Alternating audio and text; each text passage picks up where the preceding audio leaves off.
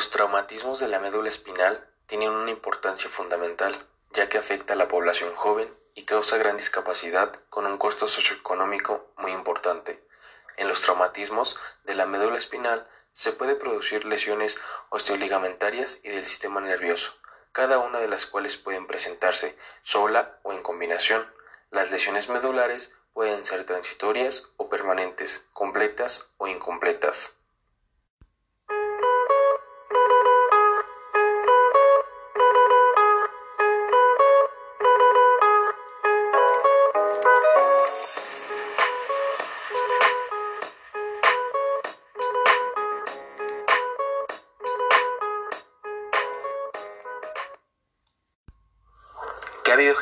Muy buenas tardes. Bienvenidos sean a un episodio más sobre neurología.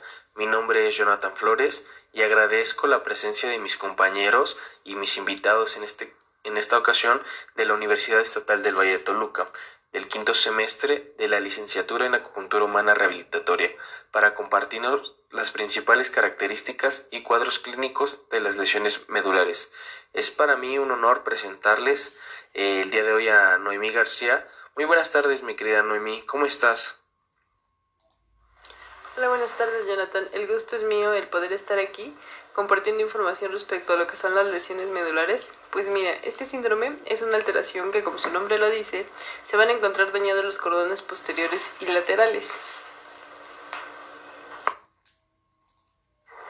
Disculpa que te interrumpa, mi querida Mimi, pero se me, se me acaban de ocurrir dos preguntas. Eh, mira, la primera eh, que considero nos abordará un gran aprendizaje. Este síndrome a nivel de sistema motor, ¿qué ocasiona? Y la otra pregunta sería a nivel de sistema sensitivo, ¿qué es lo que pasa? Sí, sí, sí, mira, muy buenas preguntas. Te explico. A nivel del sistema motor hay una lesión en la vía piramidal por afectación del tracto córtico espinal, que ocasionará que el paciente presente una debilidad, espasticidad, hiperreflexia y el signo de Babinski. Para todos aquellos que no saben acerca de lo que consiste este signo, pues prácticamente lo que vamos a realizar es un estímulo en el borde lateral de la planta del pie y se va a considerar positivo si al estímulo hay una dorsiflexión del hallux acompañada de la apertura en abanico de los demás dedos. Ahora bien, también vamos a tener lesiones a nivel del sistema sensitivo. Habrá afectación de la sensibilidad posicional y vibratoria, por disfunción de las vías ascendentes de los cordones posteriores. Incluso también puede existir una alteración en los tractos espinocerebelosos. Sin en cambio, cuando nos metemos a la sensibilidad táctica fina, la cual se sitúa en las columnas posterolaterales, pues estas prácticamente sí va a haber daños, pero se afecta más tardíamente que las columnas anteriores. Excelente. Tengo entendido que este síndrome contribuye a la aparición de una marcha típica. ¿Es verdad eso? Pues estás en lo cierto, fíjate. Esta marcha está descrita como paretotáxica, en la cual vamos a encontrar un individuo que camina de manera inestable y sin coordinación de los movimientos de los miembros, que resulta de la combinación de signos piramidales, parecia, espasticidad, y de signos por disfunción de la sensibilidad profunda, que van a ocasionar una ataxia sensitiva con el signo de Romberg, obviamente positivo. Mira, pues también entre sus etiologías se va a encontrar el déficit de vitamina B12, el cual va a producir la llamada degeneración combinada subaguda, una ataxia de Friedrich, lesión isquémica en territorio de la arteria espinal posterior. ¿Cómo ves?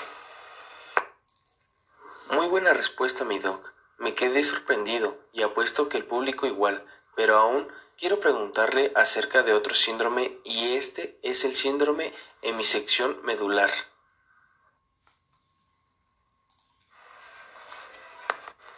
Sí, sí, claro que sí. Mira, este síndrome es también llamado síndrome de Brown-Sequard y como su nombre lo dice, va a ser una lesión de la mitad de la médula espinal, ya sea del lado izquierdo o del lado derecho.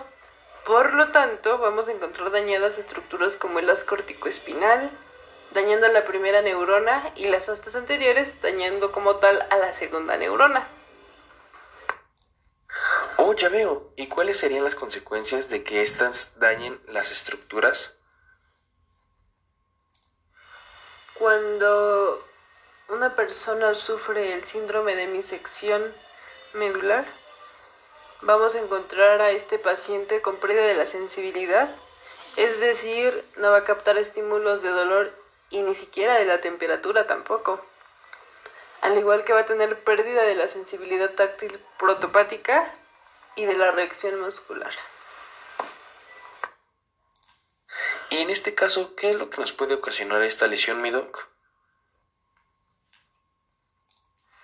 Una de las principales causas de este síndrome generalmente se puede ver por agentes extramedulares, como puede ser un tumor o un angioma. Si te das cuenta, todos estos vienen por parte extra de la médula.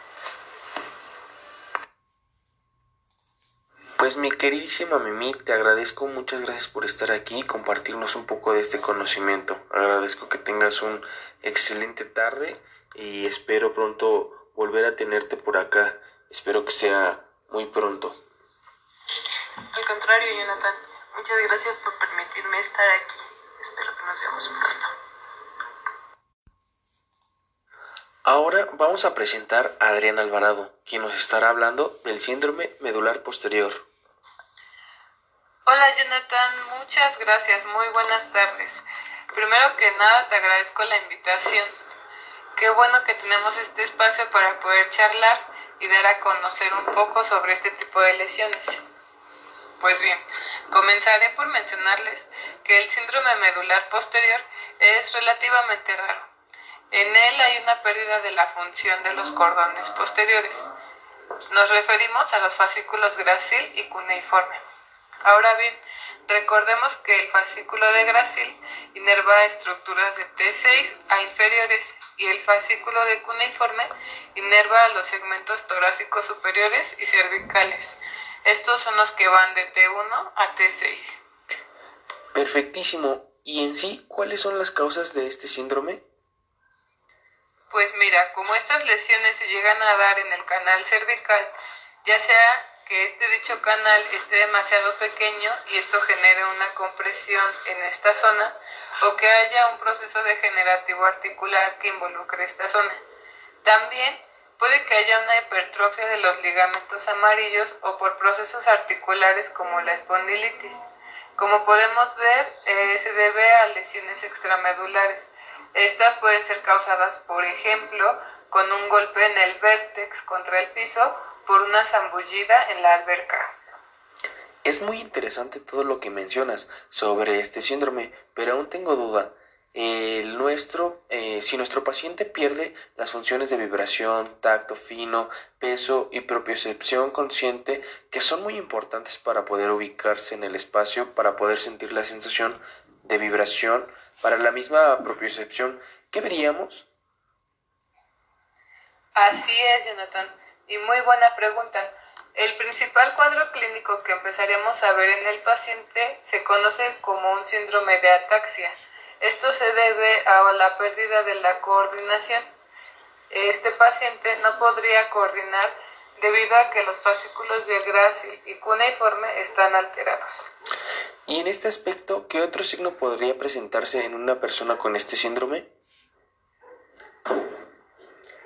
Sí, mira, algo característico en estos pacientes es que la mirada siempre va a estar dirigida hacia sus pies y tiene que apoyarse de la vista para poder controlar el estado de los mismos. Normalmente, por instinto, ya saben la acción que realizan al caminar hacia adelante. En esta situación se debe a la pérdida de la propiocepción. Debido a esto, como no controlan sus movimientos, va a presentar una marcha de tipo tabético ¿Y qué es esto? Pues nos referimos a que los pasos son muy exagerados y va a pisar con mucha fuerza.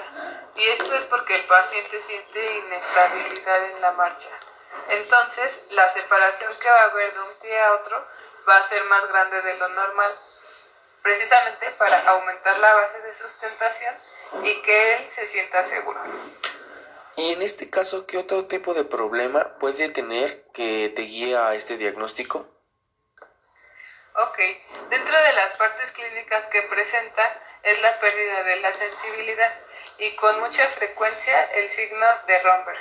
Este es uno de los más característicos y consiste en que el paciente tiende a sufrir caídas muy recurrentemente, así como el signo de Hermig, que se da generalmente a nivel cervical. Y esto es cuando el paciente flexiona el cuello, va a sentir una descarga eléctrica en toda la cara y parte de su dorso. Eso es algo muy característico y es lo que nos da el indicio de que hay una lesión a nivel dorsal o posterior de la médula. Adri, pues muchísimas gracias, pero sé que no es todo lo que nos tienes. Ahora nos hablarás sobre otro síndrome. ¿Esto es cierto? Sí, la clínica incluye paraple.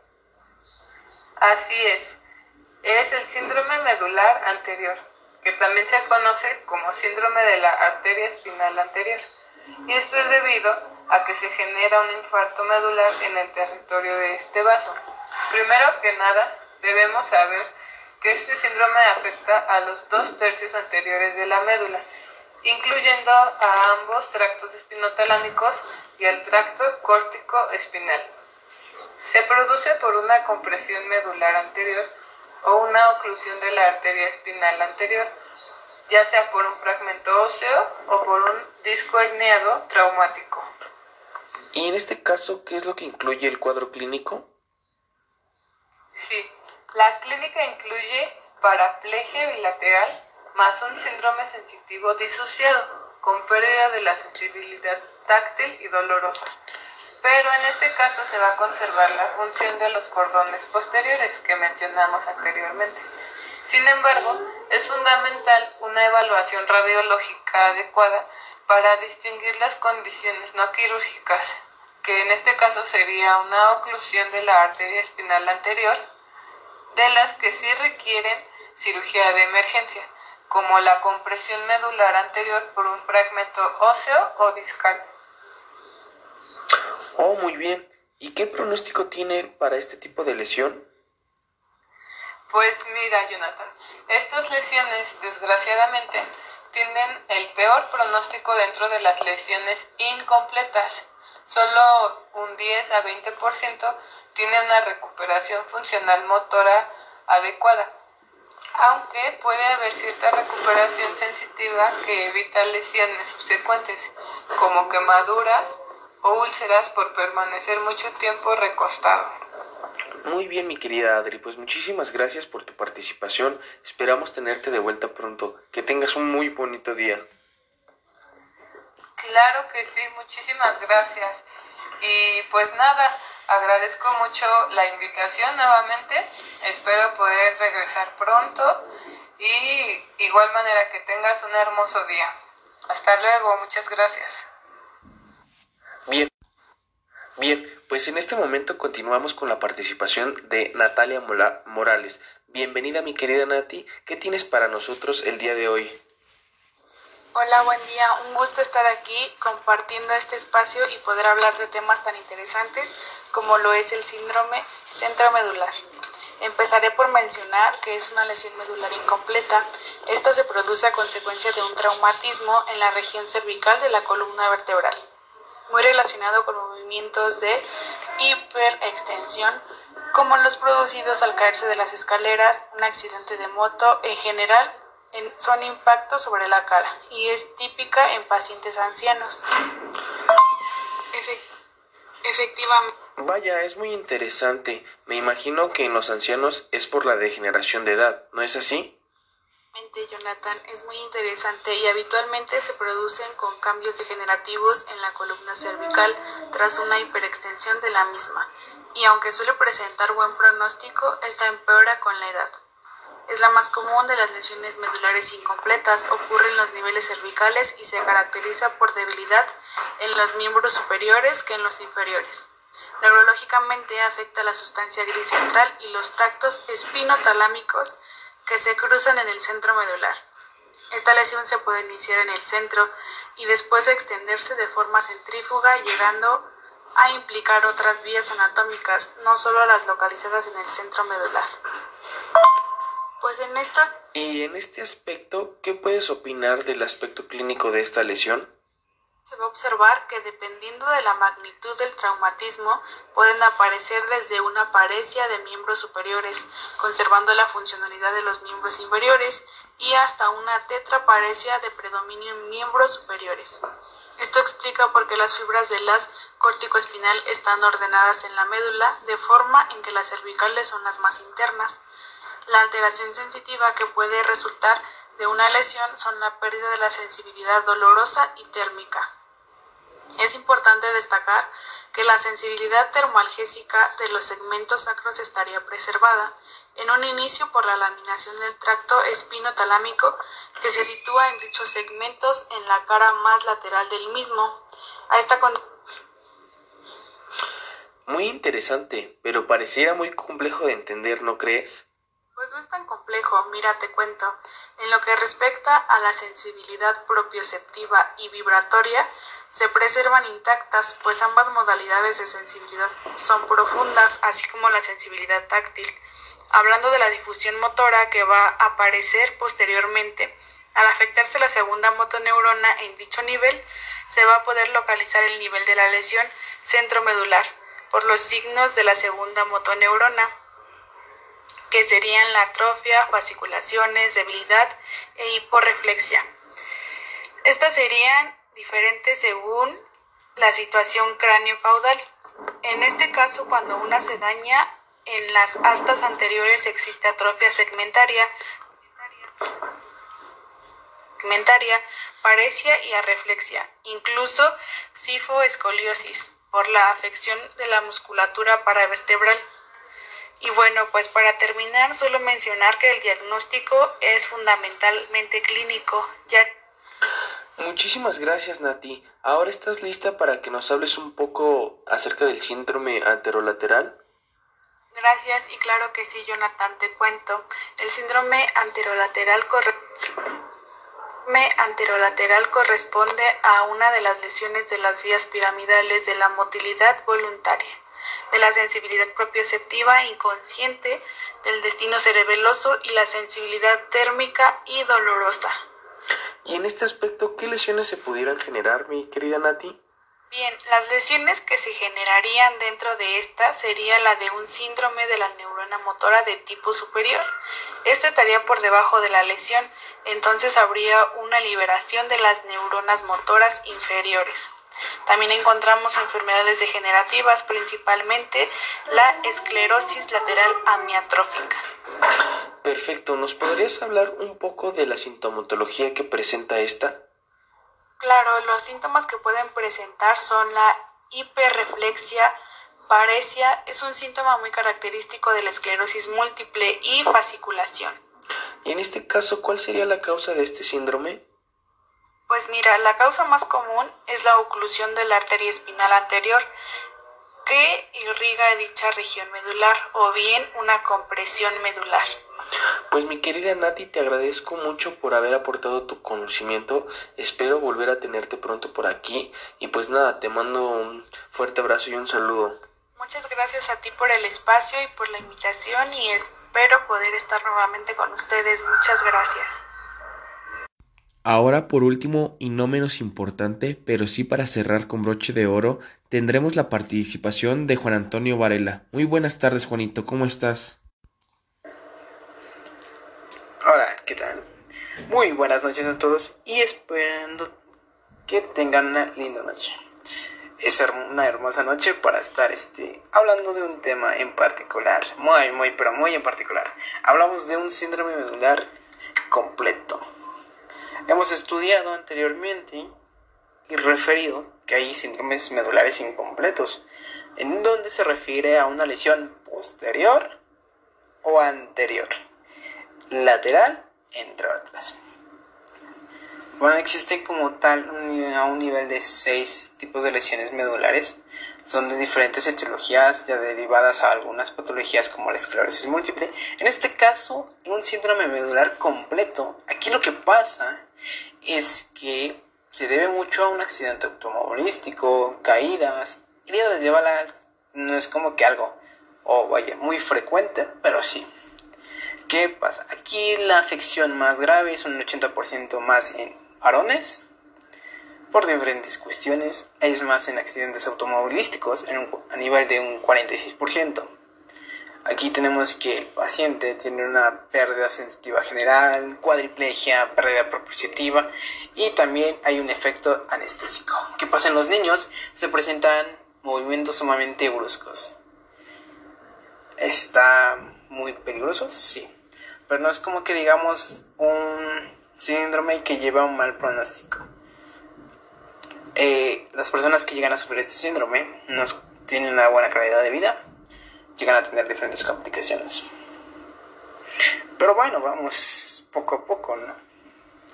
Eh, tenemos que entendido que este tipo de lesiones conlleva las parálisis inmediatas de forma completa y flácida. No hay fuerza como tal, incluida las pérdidas de el tono de, de esfínteres en una forma de incontinencia. De por sí ya estás grave Ahora, con incontinencia, pues requieres más atención.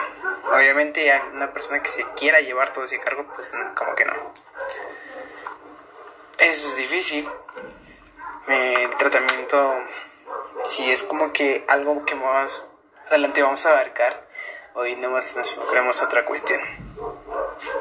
Que vemos en esto, que a la altura altas, nivel de C5 o C3, los músculos que controlan la respiración se ven afectados y eso es una insuficiencia respiratoria. Y pueden producir una dependencia a un respirador artificial. Si de por sí en estos tiempos el uso del respirador se ve más adecuado a las personas con COVID, con una, con una complicación de neumonía. En muy bien, mi querido Juanito. Mira, la verdad es que no te quería interrumpir porque te escucho muy inspirado, pero cuéntanos, acerca de qué otra cosa nos puedes hablar. ¿Nos podrías hablar de las lesiones medulares? Aquí es importante entender que las lesiones de la médula espinal se sospechan o se pueden confirmar mediante los rayos X o tomografía computarizada. Hay que también entender que la médula espinal también hay que sospechar cuando hay una presencia de un déficit neurológico en el examen eh, de evaluación. Eh, también es sugerida por los antecedentes de déficit neurológico, incluso transitorios. Vamos a ver en qué consiste su tratamiento. Su tratamiento de una forma muy general es la inmovilización, mantenimiento de la oxigenación y perfusión medular, tratamiento de sostén y una estabilización quirúrgica cuando sea apropiado cuidado asintomático a largo plazo y también hay que dar rehabilitación. Y bueno, eso sería todo. Espero que les guste. Pues muchísimas gracias a todos, la verdad es que me encantó volverlos a tener por aquí, espero muy pronto volver a estar eh, contando con su apoyo para que nos sigan compartiendo un poco de todo su conocimiento. Les agradezco a todos, a todos los que nos escucharon, les mando un fuerte abrazo, que sigan teniendo un excelente día, cuídense mucho, bye.